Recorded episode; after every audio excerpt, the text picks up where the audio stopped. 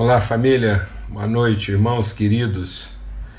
Graça e paz, que o Senhor faça resplandecer sobre nós o seu rosto e nos conceda paz nesse dia. Dia de grandes desafios aí para nós. Amém. Nosso país, uma vez mais, envolvido aí numa transição desafiadora. Em nome de Cristo Jesus. E vamos lá, né, juntos aqui em comunhão segundo a direção e orientação do Espírito Santo, à luz da Sua palavra. Boa noite para todos. Que o amor de Deus o Pai, a graça bendita do Seu Filho, a comunhão do Espírito Santo seja sobre todos, em nome de Cristo Jesus. Amém? Grande privilégio, privilégio mesmo, a gente poder estar juntos aqui uma vez mais se encontrando e, e buscando direção, revelação, luz né, na palavra do Senhor.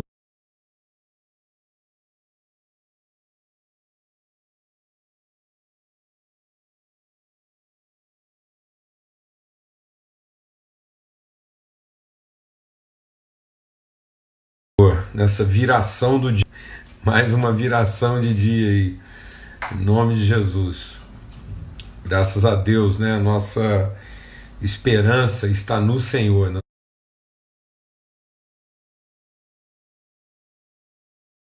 Sua palavra e nós somos luz para esse mundo, amém? Um mundo que caminha em grande expectação aí, grande desafio.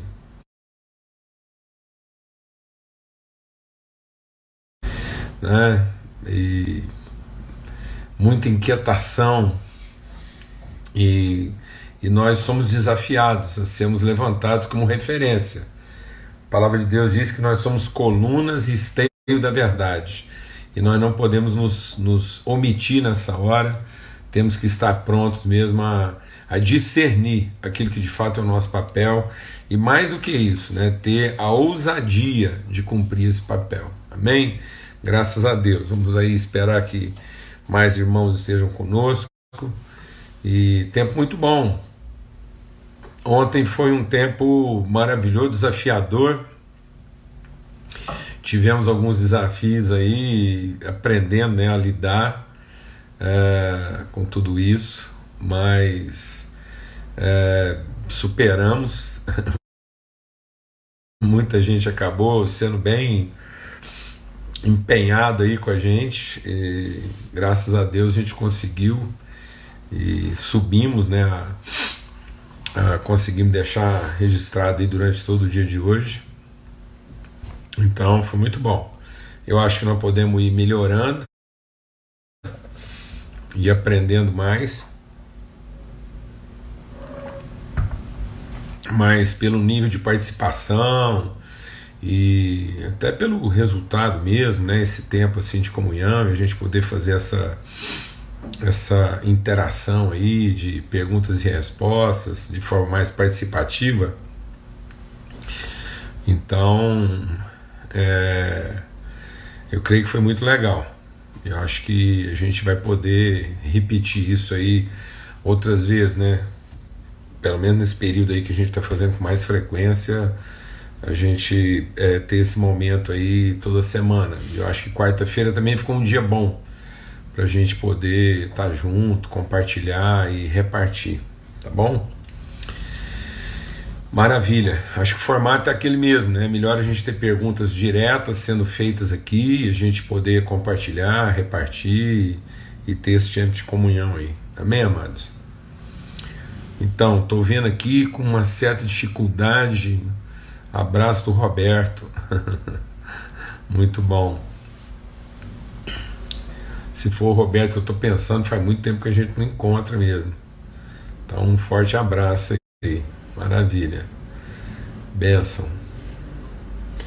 Amados, vamos ter uma palavra de oração, pedir que Deus realmente assim nos, nos oriente. A gente está meditando aí sobre liderança redentiva, né? Como é que a gente pode ser levantado por Deus mesmo para ser instrumento de redenção. A gente está meditando lá no livro de Neemias e, e eu, eu, eu quero testemunhar mesmo, assim, que é isso, essa reflexão sempre é algo que, que traz muito desafio para minha vida, acrescenta e, e fortalece, né, revela muita coisa. E, e é muito prático. Então, eu acho que o legal aqui da gente meditar em Neemias, porque ele dá uma fundamentação é, bem, bem é, bíblica mesmo, né? bem teológica, mas também dá para é, dá para a gente é, é, colocar isso em prática, né? não é uma teoria, não é uma é, enfim, não é um, uma ideologia é, religiosa, mas é mesmo uma pedagogia, algo que a gente pode trabalhar de forma bem, bem prática. Amém? Então vamos orar? Pai, muito obrigado, obrigado mesmo pelo teu amor. Obrigado pela certeza do teu Espírito Santo em nós, porque somos os teus filhos, a tua família, tua família, somos o corpo vivo de Cristo. Teu Espírito está em nós e o Senhor levanta a tua igreja, a tua família, o teu povo, para que todas as famílias da terra sejam abençoadas através de nós. É isso que nós, nós não queremos ser a família mais abençoada, nós queremos ser a família abençoadora, Pai. Em nome de Cristo Jesus, do Senhor. O Senhor já nos abençoou. E agora nós queremos que essa, essa bênção que veio sobre nós, ela seja compartilhada, revelada, manifesta, transmitida, comunicada, transferida de maneira justa, Senhor, para todos aqueles que o Senhor ama, no nome de Cristo Jesus. Amém. Amém. A gente compartilhou um pouco aqui sobre essa liderança redentiva, então a gente trabalhou dois aspectos aqui no capítulo 1 e no início do capítulo 2. Né? A primeira coisa é uma convicção clara de responsabilidade. Eu, eu, a gente precisa voltar isso aqui um pouco e reforçar esse entendimento. Né? A, a, às vezes a gente, como crente, a gente pensa que a bênção é de caráter individual. Não, ela é de caráter peculiar, né? pessoal. Há uma pessoalidade. A bênção vem para a pessoa, mas na consciência da relação. Então não é o indivíduo, é a pessoa. A pessoa só é pessoa quando ela compreende o todo da relação. Então a pessoalidade não implica uma individualidade. Então nós não, nós não fomos criados para sermos indivíduos, nós somos criados para ser pessoa na relação. Deus é pessoa, Ele é Pai, Filho e Espírito Santo. Então a natureza de Deus é uma natureza relacional. E se nós somos imagem da sua semelhança, então nós também somos natureza relacional. Por isso que não é bom, não há bondade. Né? Não há, ontem perguntaram isso, né, sobre certo, errado, bom e mal. Então não há bondade fora da relação. Não há como a virtude de Deus ser revelada fora da relação. Então, por mais que a situação individual do Neemias tivesse resolvida, porque ele tinha um bom emprego, um bom trabalho, ele era alguém de confiança do rei. Então, o imperador lá, o Ataxerxes I, o rei da Pérsia, ele confiava no Neemias. Neemias era o copeiro, era o cara que testava o vinho para saber se estava bom ou se não estava envenenado e assim por diante. E também o copeiro tinha meio que ali um papel meio que de conselheiro, um cara ali para trocar ideias, porque fazia parte da, da intimidade do rei. E, e essa, apesar de, do Neemias estar com essa situação confortável, né, para ele individualmente, pessoalmente, ele não estava bem, por isso que ele perguntou: e o meu povo, e a minha família? Né? E aqueles que Deus ama, aqueles que Deus levantou a gente para cuidar. Então, esse senso, né, essa convicção de responsabilidade. Quanto mais a gente vai amadurecendo, o sinal da maturidade não é poder. O que diz que nós amadurecemos não é poder, não é autonomia, né, não é, não é uma, uma independência, é uma liberdade. Liberdade, inclusive, da minha carência, liberdade do meu egoísmo, da minha vaidade, liberdade da minha presunção, para que eu possa cumprir o propósito, que é o que? Cuidar dos meus irmãos. Então você sabe que a gente está se tornando cada vez mais parecido com o pai quando você tem mente de pai. A gente está vivendo hoje, muitas vezes, uma síndrome de bom filho. As pessoas querem se contentar né, em ser bons filhos, mas não querem assumir a responsabilidade de serem pais. Então, quando Deus diz quem irá por nós, quem representará a nossa pessoa, quem vai dar testemunho, quem vai revelar a pessoa que nós somos, a relação que a gente comunga e desfruta. Então, quem irá por nós? para ir por nós tem que ser parte do nós de Deus. Então, Neemias entendeu que ele era parte desse nós de Deus. Ele era, ele era o, a parte da família que estava em condições de assumir responsabilidade em relação aos seus irmãos. É tudo que um pai quer. Então, um pai não quer que um filho lá já de 50 anos ligue para ele para saber se pode abrir a geladeira, ou se pode pegar isso ou aquilo, ou o que, que ele vai trazer da rua. Não é nada disso. Né? O, o, o, a gente quer, como pai, que os filhos vão amadurecendo e vão assumindo as responsabilidades com essa liberdade, com essa dinâmica e cada vez menos ocupados de si próprios. Amém? Graças a Deus.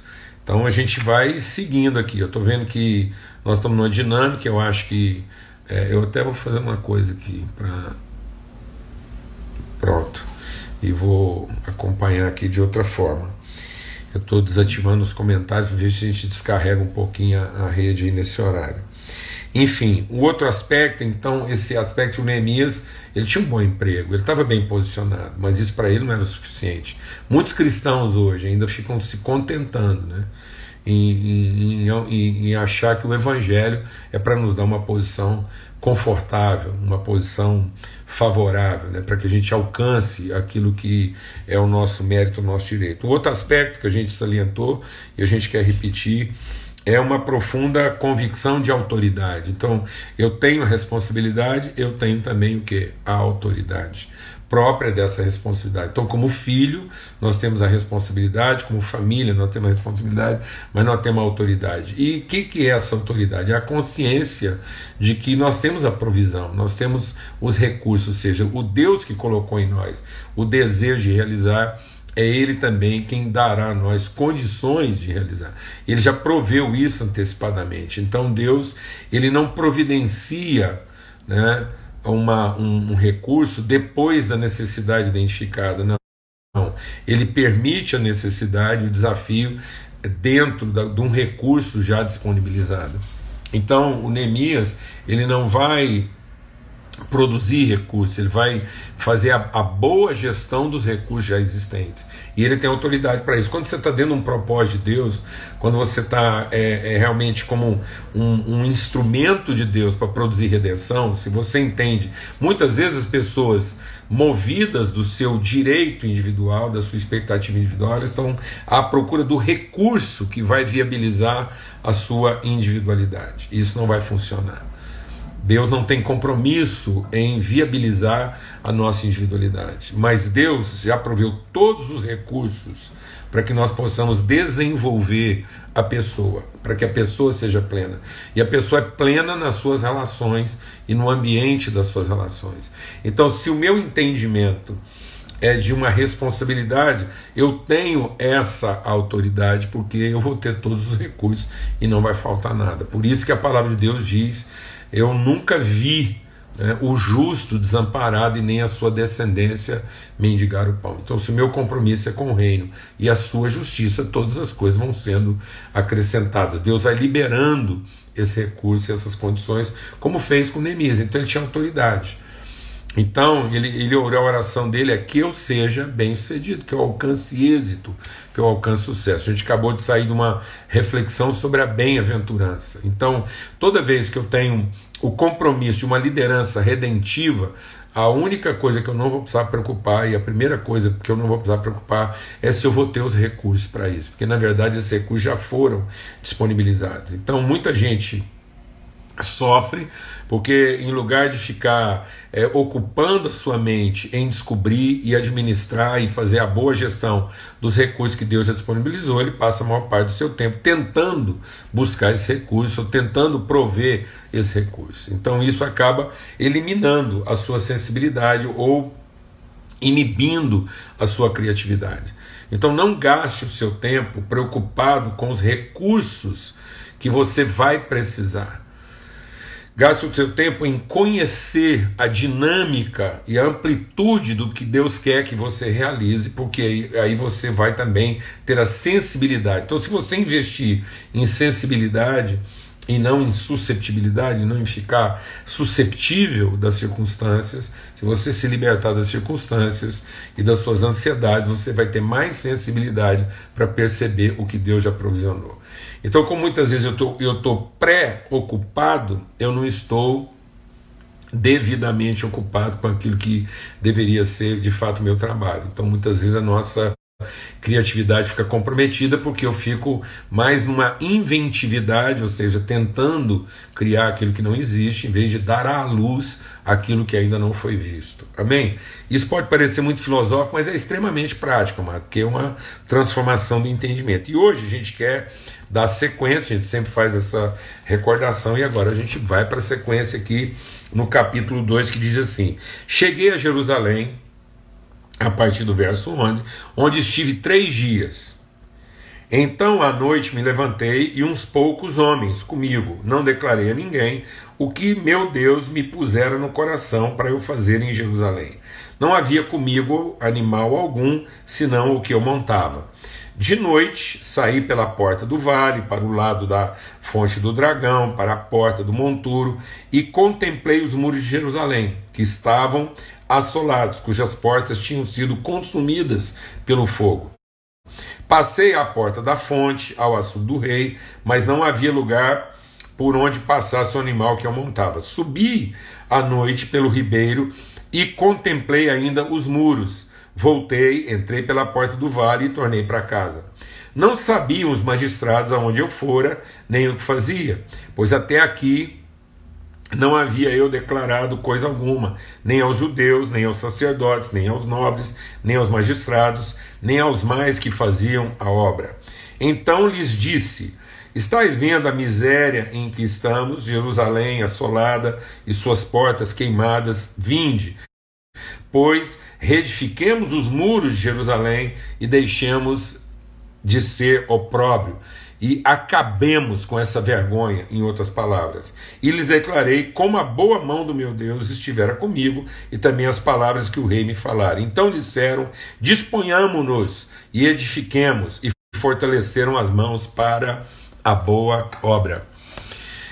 Amém? Amados, a, a, esse texto aqui, ele, ele coloca para nós quais são as condições essenciais para que a gente possa exercer uma liderança é, redentiva, para que de fato a gente possa resgatar uma proatividade.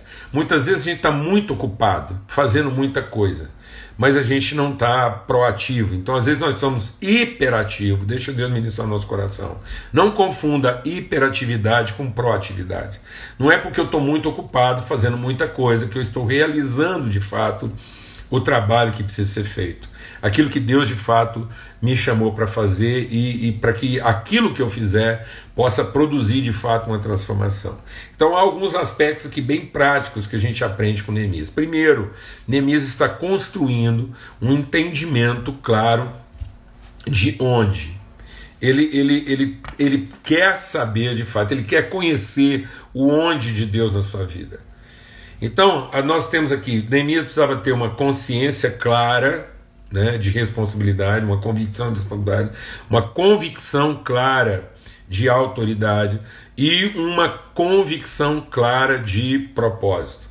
Para que o, o, propósito de Deus fique claro na nossa vida, nós precisamos saber, saber com clareza né, e com convicção onde é isso.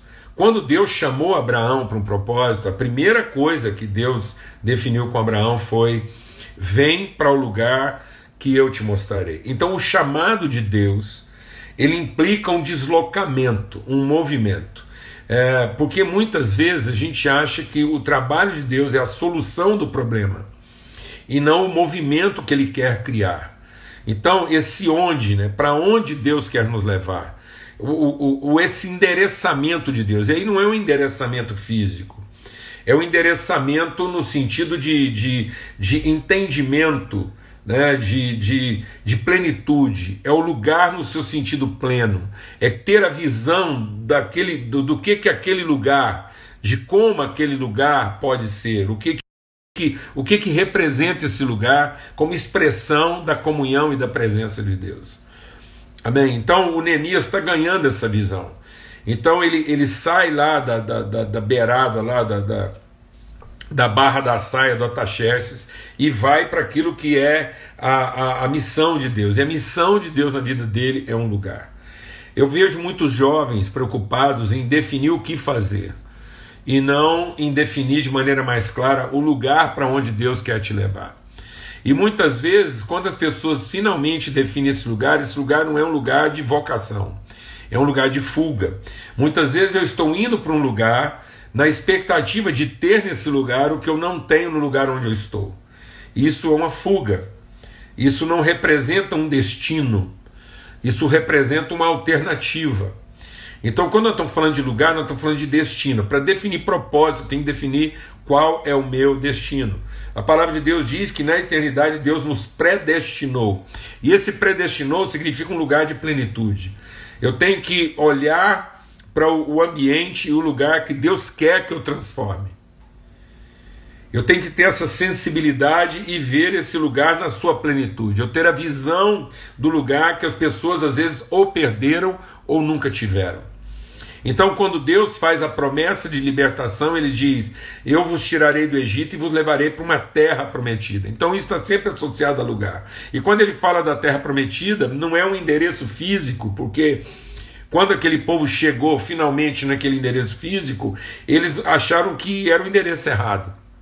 Então, se eu pensar que lugar é apenas o endereço é, físico, eu posso me desapontar. Quando a palavra de Deus fala de lugar, fala do ambiente favorável, o ambiente propício, o ambiente escolhido por Deus, que vai oferecer as plenas condições para que o propósito de Deus seja revelado. Esse lugar diz respeito a uma fonte. Por isso que quando Abraão ia encontrando o perímetro do lugar, todo lugar por onde ele passava, ele fazia o que? Ele abria uma fonte. Então, isso quer dizer o seguinte: que uma das características do lugar é que ao, ao cavar naquele lugar eu vou encontrar os recursos necessários para cumprir o propósito que Deus estabeleceu. Havia fonte, havia água, e uma das marcas de, do perímetro era isso. Então não era, não é um lugar onde a minha insatisfação me leva, é o lugar onde a revelação de Deus me leva. Então, quando nós estamos falando de lugar, nós estamos falando de revelação. Então, revelação tem a ver com esse lugar para onde Deus quer nos levar. Você sabe para onde Deus quer te levar? Ou você ainda está à procura daquilo que te falta, daquilo que, que você não tem? O que, que move você? Sua insatisfação, o seu desejo de ter o que ainda não tem, de, de possuir o que você ainda não possui, de alcançar o que você ainda não alcançou, de ser reconhecido naquilo que você ainda não foi reconhecido? Ou de fato você encontrar o ambiente, o lugar para onde Deus quer te levar, para que nesse lugar você esteja ah, em condições de dar evidência, de manifestar. Então eu vejo muitas vezes as pessoas procurando uma atividade e não procurando uma identidade, procurando um endereço. Deixa o Espírito de Deus ministrar o seu coração. Às vezes a sua crise de identidade está fazendo você se tornar um peregrino e não viajante. Então o viajante ele, ele, eles tem uma noção clara de destino. O peregrino ele caminha exatamente porque ele não sabe para onde ir. Então a peregrinação é uma atividade. A viagem, o caminho é um propósito. Então por isso que Jesus diz: Eu sou o caminho, a verdade e a vida. Então você vê que a primeira definição que Jesus traz dele é um endereço. Eu sou o caminho. Caminho é para levar a um lugar. Você conhece o lugar da sua vida, o seu onde. Então a primeira coisa que Neemias queria ter certeza é de que ele havia chegado no seu onde. E ele foi marcar o perímetro desse onde. Eu me lembro quando é, a gente estava para tomar uma decisão muito séria. Na, e na nossa vida, na nossa casa, as decisões sempre foram primeiro em relação ao lugar. E houve um momento que a gente entendia que o ministério ia passar por transformações e a minha casa entrou em oração para saber qual era o lugar para onde Deus é, queria nos levar. E foi um tempo de muita oração, os irmãos, os amigos, todos em oração. Foi quando a gente entendeu que nós deveríamos vir para Goiânia. E vir para Goiânia significava vir para o nosso lugar de origem, porque apesar de eu ser lá de Bernânia, nascido lá, foi lá que eu, que eu, eu desenvolvi né, minha, meu entendimento de vocação, de chamar de filho de Deus, mas foi aqui em Goiânia que eu tive realmente um, um encontro com Deus, uma, uma, uma, foi aqui que eu, eu vi né, a, o Espírito de Deus. Eu, eu, eu tive essa, esse encontro com o Espírito de Deus, realmente trazendo luz e revelação na minha vida sobre identidade e propósito.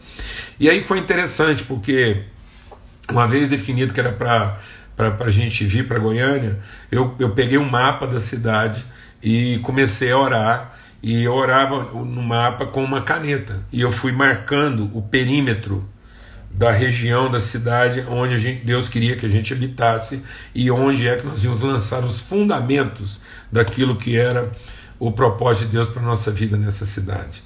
E esse mapa, durante muito tempo eu guardei esse mapa, ele tinha um, um perímetro desenhado. E é curioso isso, porque foi dentro desse perímetro que a gente é, é, morou na primeira casa, abriu a primeira igreja, enfim. E, e, e eu estou morando hoje exatamente no coração desse perímetro desenhado né, há, há, há quase 20 anos atrás. Então, nós precisamos saber o lugar de Deus na nossa vida. Ele, para onde é que Ele quer nos levar? E isso não é apenas um endereço. Isso é você ter um senso. Por isso que a bem-aventurança, a bem-aventurança lá na palavra de Deus, no Salmo 1, quando fala do, do homem bem-aventurado, a primeira coisa que diz, ele é como uma árvore plantada junto a ribeiro de águas. Quando você entende que está no lugar para onde Deus te levou, então você sabe que ali, ainda que de forma invisível, estão todos os recursos que você vai precisar para cumprir seu propósito. Amém? Por mais que aquilo pareça uma região inóspita, por mais que aquilo pareça um lugar deserto. Então Jesus, não, essa é a terra que eu te prometi. E você vai ter olhos então para ver aquilo que ninguém mais está vendo. Você vai ter olhos para perceber as riquezas daquele lugar que muitas vezes as pessoas não estão percebendo. Amém? Segunda coisa que o Neemias faz de maneira prática, ele define um quem. Ele tinha um grupo de pessoas com ele. Ele tinha um conselho, ele tinha uma relação. Então a primeira coisa é você ter uma noção clara, né, uma revelação clara de lugar. E depois é você ter uma, uma comunhão é, ter um ambiente relacional, um conselho, é você entender que nenhuma visão de Deus se formará a partir da sua individualidade, mas toda visão de Deus se formará, se dará a partir de uma relação. Deus não se revela no indivíduo no sentido de cumprir o seu propósito através do indivíduo. Ele se revela através do indivíduo para uma relação. Então a primeira providência do Neemias nesse aspecto, na medida em que Deus ia trazendo para ele a visão de lugar, era identificar as pessoas com quem ele ia compartilhar essa visão e esse entendimento. Quando ele fala, eu não falei com eles nada do que Deus tinha me falado, não é porque Deus tinha dado para ele uma estratégia do que ele deveria fazer. Quando ele fala, não falei nada do que, ele está falando do que no sentido onde, daquilo que é o propósito redentor de Deus mas ele já sabia que aquelas eram as pessoas. É com ele que eles tinham comunhão. E a primeira coisa que ele fez, uma vez definido esse lugar, foi abrir o coração dele com seus amigos, porque é com aquelas pessoas que ele ia realizar. De modo que quem vai fazer a redenção não é um eu, é um nós. Nós edificaremos, nós vamos é, redimir, nós vamos restaurar, nós vamos libertar. Então não há nenhum processo de transformação a partir de um sim mas é sempre a partir de um sim e um amém.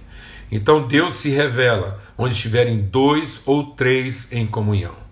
Em nome de Cristo Jesus, porque é pela boca de duas ou três testemunhas como a verdade é estabelecida. Não interessa, por mais bendita que possa parecer a visão que você tem, por mais apaixonado que você esteja naquilo que você acha ser a sua vocação, não se iluda.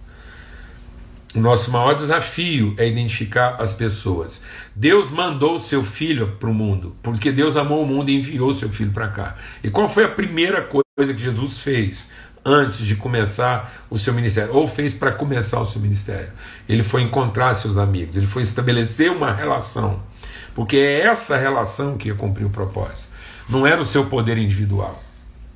Então Jesus sabia exatamente. Ele foi para Jerusalém, ele foi lá para a beira do mar da Galiléia, ele foi caminhar ali. E ele foi lá fazer o quê? Ele foi lá fazer propaganda de uma estratégia, ele foi vender um produto, ele foi falar o tanto que o que ele tinha para oferecer era maravilhoso. Não. A primeira coisa que ele foi fazer foi encontrar seus amigos, foi formar um núcleo relacional. As pessoas com com quem ele iria abrir seu coração, com quem ele ia repartir visão, com quem ele ia comungar. Então, outra coisa prática, em nome de Cristo Jesus. E esse é o momento agora. Se nós quisermos trazer redenção para essa nação, nós precisamos quebrar esse jugo do isolamento. Essa palavra isolamento vai estar na nossa cabeça e muitas pessoas vão saber agora o que, que eu faço: isolamento ou relacionamento. Então nós não podemos pensar que esse isolamento agora é o isolamento no sentido de quebrar nossa relação. Então nós temos que ter um esforço relacional. Faça-se essa pergunta hoje. Quem são as pessoas com quem você compartilha suas decisões? Eu não estou falando de realidades fraternas, eu não estou falando lá da sua fraternal, desse ambiente fraternal, não estou falando com quem você joga bola, com quem você faz o seu churrasco, não. Muitas vezes eu tenho relações fraternas, mas eu não tenho relações íntimas. Eu conheço muitos homens e mulheres profundamente solitários, e eles são pessoas dadas, são pessoas agradáveis de você estar com eles. Eles são sempre cercados de muita gente, mas ninguém comunga a intimidade deles e ninguém partilha as suas decisões. Por isso, amados, por mais que o Neemias tivesse uma convicção clara de que ele era um homem levantado por Deus para cumprir um propósito, ele formou um conselho com quem tomar decisões. Amém? Em nome de Cristo Jesus. E a terceira coisa que esse texto nos fala de maneira muito prática é por quê. Antes de definir o que e como, a gente precisa entender por quê. Por que Deus nos trouxe para esse lugar e por que Deus reuniu essas pessoas. Não é. E aí, às vezes, as pessoas estão muito mais apressadas em definir uma estratégia do que deixar claro para elas qual é de fato a, o, o, seu propósito e o que, que elas vão cumprir. E aí eu tenho que me perguntar por que, que eu estou fazendo isso? É pela minha insatisfação? É porque eu estou querendo criar alguma coisa para compensar a minha tristeza ou meu senso de carência de falta? E agora o texto diz aqui que o motivo deles era uma indignação a indignação com a injustiça. Nós não aceitamos essa vergonha. Por que, que nós vamos nos empenhar? Por que nós vamos continuar insistindo em trabalhar e fazer as coisas que nós temos feito? Porque isso vai nos dar uma posição, então vou te dizer uma coisa. Por esse motivo, Neemias não precisava ter saído é, lá de perto do Ataxerxes. A questão é que o Neemias não se contentava em ser um escravo de luxo. Neemias não queria continuar sendo alguém beneficiado e privilegiado, porque ele olhou para o seu povo e se indignou com a realidade deles. Eu quero fazer um apelo aqui hoje à noite, um apelo de indignação. Nós não podemos continuar olhando para a vida do nosso país e lamentando a sorte desse país, lamentando os líderes que ele tem, lamentando as políticas muitas vezes equivocadas que esses mesmos líderes têm determinado. Nós não podemos continuar aqui lamentando o país ruim que a gente tem. Nós temos que nos indignar com essa situação. E indignado a gente assumir uma posição e uma responsabilidade. Então havia uma profunda convicção de responsabilidade, havia uma profunda convicção de autoridade, havia uma profunda convicção de propósito. E o propósito é porque nesse lugar Deus levantou pessoas partir daqui que a transformação acontece e que nós temos as pessoas, e aí eu estou falando para cada um no seu lugar com as suas pessoas. Então você entendeu, encontrou esse lugar, você encontrou as pessoas, agora se indigne. Não aceite que essa vergonha continue.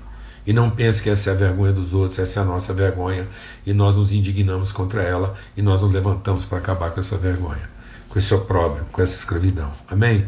Vamos ter uma palavra de oração. Pai, muito obrigado pelo teu amor, obrigado pela tua imensa